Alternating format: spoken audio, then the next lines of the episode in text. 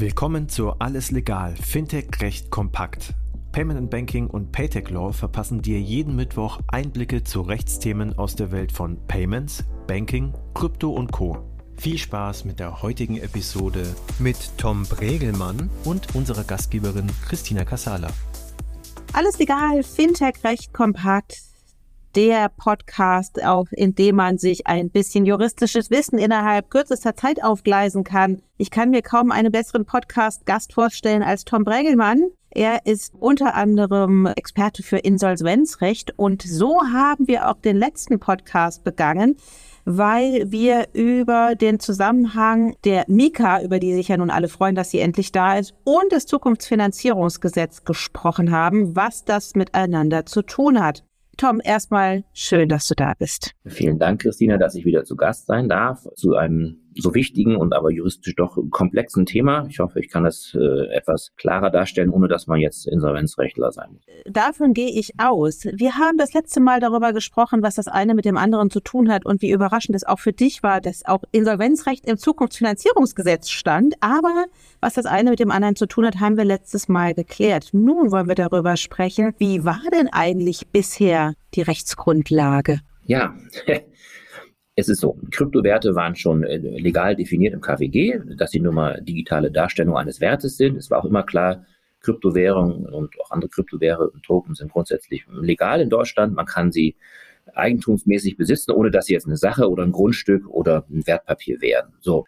Und dann muss man sagen, naja, das heißt, im Insolvenzfall müsste man immer gucken, wem gehören dann Kryptowerte. Nun ist es so, ich weiß ja nicht, wie du deine Bitcoins oder was immer du hast, äh, hältst. Man kann das ja in eine unhosted Wallet halten oder auch in Cold Storage mit seinem eigenen Key, dann hält man die im Prinzip selber. Muss man schon sagen, das ist dann halt dein Eigentum. Das ist aber so, viele Leute machen das nicht. Es ist auch schwierig, weil da mit Verlust des Keys auch letztendlich alles lahmgelegt ist. Das heißt, man geht zu irgendeinem Verwahrer. Das ist mittlerweile in Deutschland aufsichtspflichtig, die Kryptoverwahrung äh, steht nun mal so drin im elektronischen Wertpapiergesetz. Äh, dann gehst du halt zum Kryptoverwahrer hin, der hält die Kryptos für dich. Das heißt, ähm, du hast vielleicht noch ein Passwort, wo du dich dann online oder so einloggst, aber den eigentlichen Zugriff auf die Kryptowerte hatte dann dein Kryptoverwahrer. Und da war es hat jetzt noch keinen großen Insolvenzfall in Deutschland gegeben, aber in den USA. Celsius, FTX und Coinbase ist zwar nicht insolvent, hat aber da mal eine Erklärung zu. Da ist halt dann immer die Frage, wenn diese Kryptowerte bei einem Dritten liegen, was ja sinnvoll ist. Ich habe mein Geld auch bei der Bank und nicht im Sparstrumpf oder jetzt Gold irgendwie im Schrank. Was gilt denn dann eigentlich, wenn die pleite gehen?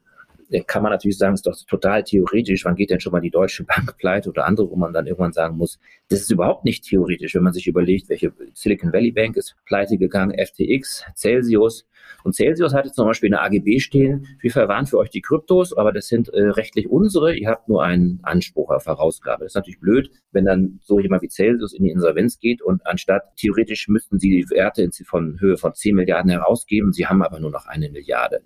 Äh, dann ist das weg. Coinbase hat in seinen AGB auch verkündet, dass im Insolvenzfall alles in ihre Insolvenzmasse fällt. Das ist dann teilweise so, weil es nicht anders geregelt ist. Das ist aber auch vielleicht nachteilig für die Kunden. Das möchte jetzt der europäische und der deutsche Gesetzgeber nicht. Ne? Er möchte, dass das segregiert ist, wie man sagt, also auszusondern. Ne? Genau, das bedeutet ja, das ist ja Gott sei Dank auf europäischer Ebene doch mittlerweile alles etwas anders geregelt als genau. in den USA. Mhm das ist nochmal die Frage, ob das in den USA wirklich anders geregelt ist oder die Leute sich einfach nicht an die Rechtslage gehalten haben. Ne? Also arguably, die SEC geht da ja gerade gegen einige vor und sagt, ihr hättet das eben doch anders äh, machen müssen. Jetzt haben wir aber sehr schön in der Mika eine Klarstellung, ne? nämlich Artikel 70 bei der letzten Zählung, muss ich sagen, wo dann eben drin steht, ich lese die Vorschrift einmal auf Deutsch vor, es ist sehr schön, dass die jetzt auch auf Deutsch vorliegt, eine sehr kurze Vorschrift, die einfach besagt, Artikel 70 Mika mit R kürze ich es ab, das machen manche ohne, äh, sichere Aufbewahrung der Kryptowerte und Geldbeträge von Kunden. Anbieter von Kryptowerte-Dienstleistungen, das sind die Kryptoverwahrer. Und jeder in Deutschland, der jetzt äh, Kryptos verwahrt, braucht eine Kryptoverwahrlizenz oder muss sich fronten lassen. Die, also jeder Kryptoverwahrer der, der Kryptowerte von Kunden äh, oder die Mittel für den Zugang zu solchen Kryptowerten, das sind dann die Keys, hält, treffen angemessene Vorkehrungen, um insbesondere im Falle der Insolvenz des Anbieters von Kryptowerte-Dienstleistungen, also Insolvenz des Kryptoverwahrers, die Eigentumsrechte der Kunden zu schützen und zu verhindern, dass die Kryptowerte von Kunden für eigene Rechnung verwendet werden. Das ist ja wohl das, was bei FTX passiert ist. Äh, die haben dann einfach an Alameda und andere wohl, da trete ich Ihnen jetzt nicht zu nahe, ähm, einfach die Kryptowerte der Kunden genommen und gesagt, hier nehmt mal. Das ist natürlich toll, ist wie so ein unbesichertes Darlehen. Das, das soll verboten werden. Vor allen Dingen ist aber wichtig, dass der europäische Gesetzgeber hier schon sagt, die Kunden haben an den Kryptowerten, wenn die beim Kryptoverwahrer liegen, Eigentumsrechte. Das ist erstmal also als verfassungsrechtlich geprägter Insolvenzrechtler würde ich sagen, es muss ja so sein. Es ist deren Eigentum. Es ist aber schön, wenn eine Norm das nochmal anordnet und sagt, im Falle der Insolvenz gehören diese Werte Ihnen. Denn die müssen da ja vorliegen. Das ist, was anderes als eine Einlage bei der Bank, wo die Banken ja nur eine gewisse Deckung vorhalten müssen. So, jetzt ist das aber eine sehr allgemeine Regelung. Das ist typisch, das ist eigentlich gut europäisch. Es gibt eine Anordnung. Jedes Land in Europa hat ein etwas anderes Insolvenzrecht, auch vielleicht eine andere wirtschaftliche Kultur. Manchen sind die Banken größer. In Deutschland gibt es noch viele kleine Banken ne, oder auch andere Anbieter. Ähm, und jetzt ist es interessant, dass der europäische, der deutsche Gesetzgeber mit dem Zukunftsfinanzierungsgesetz auf die Mika eingeht ne, und sagt, äh, da gibt es mehrere Vorschriften, 26b KWG-Entwurf und 46i, wo letztendlich der deutsche Gesetzgeber jetzt im Entwurf sagt, das nehmen wir jetzt auf und spezifizieren es. Das ist auch sinnvoll, denn was heißt denn das? Äh, im Falle der Insolvenz zu schützen. Da würde ich jetzt als Deutscher sagen, die steht aber nicht so in der INSO. Also äh, das ist ein schöner Aufruf, aber dann könnte man jetzt wieder hoch prozessieren bis zum Bundesgerichtshof zwei, dreimal oder zum EuGH, wie ist das auszulegen, wie ist denn das gemeint und so. Viel besser ist es, wenn sozusagen für den Alltagsgebrauch der Gesetzgeber das klarstellt. Und deswegen passt es auch ins Zukunftsfinanzierungsgesetz. Und das soll natürlich nicht nur die Zukunft finanzieren, sondern eigentlich auch für Sicherheit sorgen, dass wir wissen, was geht, ohne dass das jetzt noch zehn Jahre unklar ist. Aber wie kann denn sozusagen ein deutsches Gesetz in eine europäische Verordnung einfließen? Das ist ja eigentlich eher ungewöhnlich, oder? Ähm, nein, nicht dann, äh, wenn das europäische Gesetz nicht alles abschließend regelt. Ne? Also zum Beispiel gibt es ja auch die Datenschutzgrundverordnung, die ist auch mhm. unmittelbar anwendbar, hat diesen Anwendungsvorrang.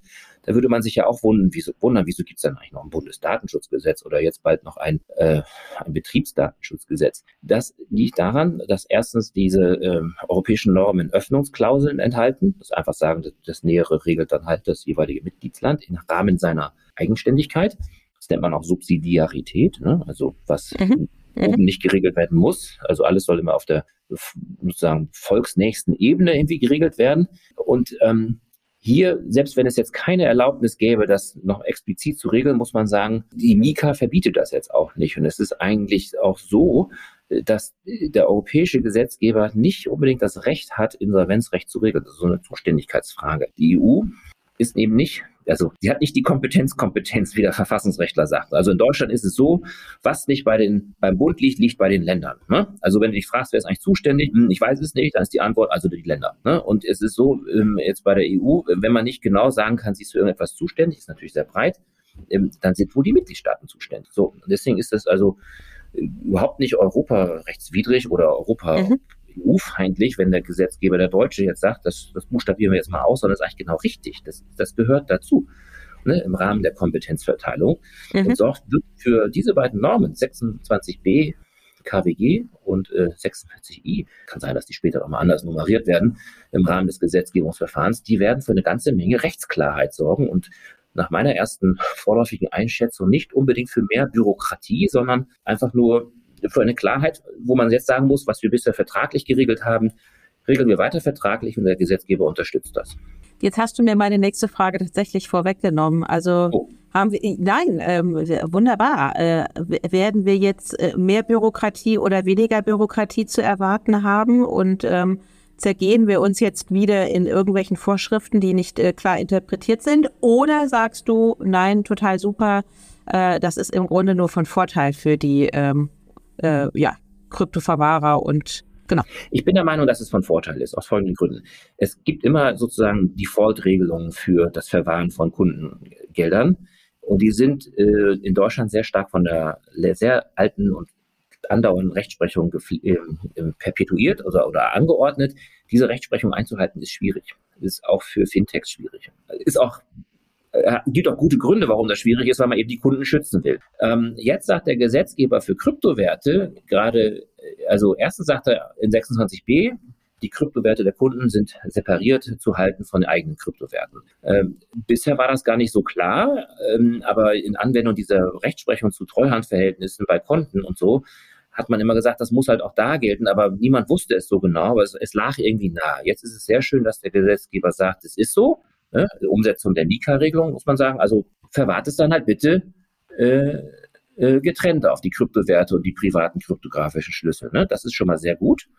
Ähm, und jetzt ist dann die Frage, was heißt denn das? Nur weil, nur weil man es getrennt aufbewahrt, das ist dann halt eine Anordnung, was ist denn die Folge? So, und jetzt haben wir eine wunderbare Klarstellung. Man kann natürlich sagen, wie langweilig ist doch klar, wenn ich Bitcoin habe, sind das meine. Wenn ich die jetzt einem Kryptoverwahrer gebe, müssen es immer noch meine sein. Das stand auch schon immer in den Verträgen drin. Und man hätte auch immer erwartet, dass die Gesetze, die Rechtsprechung das bestätigt. Nur ähm, wir brauchen jetzt in vielen Dingen, wenn das so kommt, keine Grundsatzrechtsprechung mehr, sondern es steht jetzt in 46i KWG wird drinstehen, der im Rahmen eines Kryptoverwahrgeschäfts für einen Kunden verwahrte Kryptowert, und das soll ja getrennt gehalten werden, gilt als dem Kunden gehörig. Das ist fantastisch. Ich würde sagen, die Juristen hätten immer gesagt, das muss doch so sein, aber das stand dann in komplexen Verträgen drin. Jetzt ist es klar, ich habe meinen Wert, mein Bitcoin bei einem Verwahrer, der segregiert das von anderen Werten. Er darf das auf einer Omnibus-Wallet halten, es muss aber zuordnerbar sein. Das Gesetz ordnet an, das ist meins. Ohne dass der Gesetzgeber jetzt wie bei den elektronischen Wertpapieren sagt, das ist eine Sache. Das ist eigentlich sehr schön. Das ist jetzt einfach vom Gesetz gegen, wird es dann so angeordnet sein. Und jetzt kommt's. In der Gesetzesbegründung steht drin, dass die ganzen vielen Regelungen, Elementarteile der Rechtsprechung zu Treuhandverhältnissen teilweise nicht mehr nötig sind. Man will eine ganze Menge Prüfpflichten abschaffen und man ersetzt sie durch die Aufsicht, indem man sagt, ihr braucht nicht mehr die Treuhandabreden so kompliziert zu machen, denn ihr habt ja eine Kryptoverwahrlizenz und ihr seid beaufsichtigt und ihr segregiert dann nur mal so, wie es das Gesetz anordnet. Ergo haben wir eine rechtliche Konstruktion, die klarstellt, die Kryptos, die Kryptowerte gehören den Kunden.